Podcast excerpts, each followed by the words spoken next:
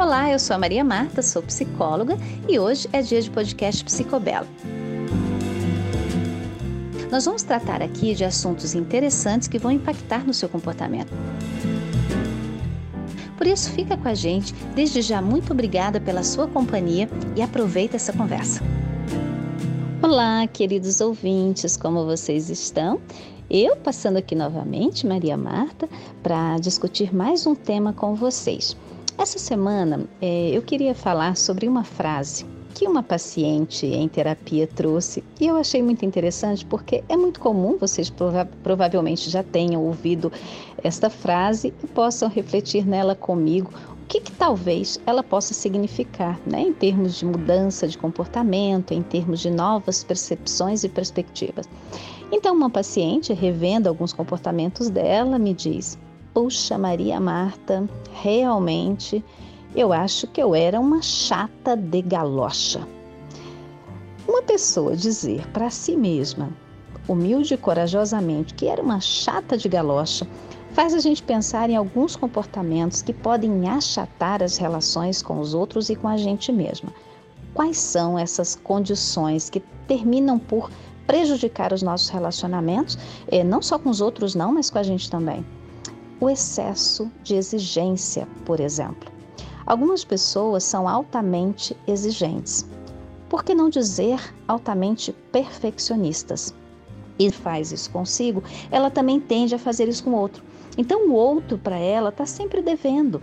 E é muito difícil estar tá sempre em débito com o outro, porque às vezes o outro é uma cratera, é um abismo insaciável de exigência que faz com que pessoa não consiga perceber que ali tem uma deficiência, um déficit de comportamento, né?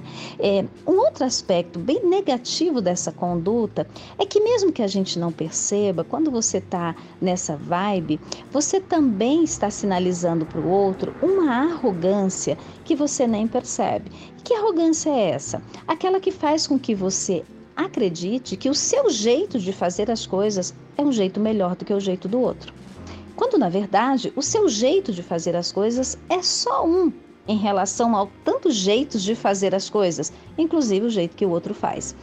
Essa percepção, ela vem às vezes muito tardiamente, né? Porque aí o outro percebe e fala: "Gente, eu não acredito que eu estava querendo impor esta forma para o outro fazer, acreditando que essa forma era única e exclusiva e a melhor.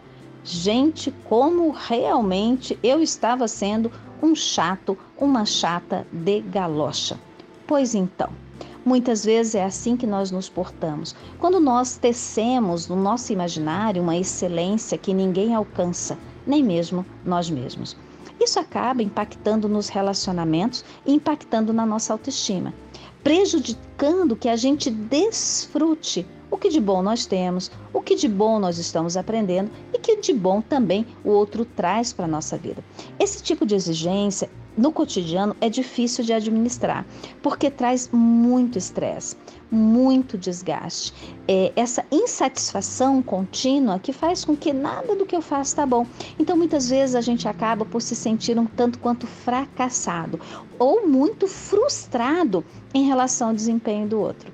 Ok, nós podemos e devemos exigir que a gente se é, que a gente se relacione, que a gente consiga bons resultados e que a gente tenha êxito nas nossas questões e realizações. Tá valendo, isso tudo é certo, porém, qual é a medida? Lembrando que a medida das coisas é fundamental, seja para os temperos que a gente coloca na comida, seja para o medicamento que a gente toma, seja para qualquer coisa que a gente faça. A vida é feita de suficiência, né? Se você dá demais, a vida descarta. Se você dá de menos, a vida carece. Então a gente precisa realmente dar uma olhada nesse nosso comportamento. Dá um zoom assim nas formas com que você tem lidado com você no teu desempenho. Distancia também um pouco desse comportamento, dá uma olhada de longe para você ver como é que você tem percebido as suas relações de trabalho, as suas relações pessoais, às vezes a tua relação com o teu corpo, com a tua alimentação, porque hoje também a gente vive uma onda de que dá para ser super mega perfeito. Duvide disso, né? Se está perfeitinho demais, algum problema tem.